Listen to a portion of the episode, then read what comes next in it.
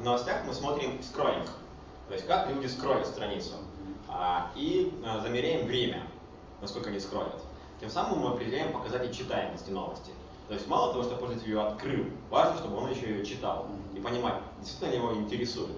А, и вот соотношение времени к скроллингу есть показатель читаемости.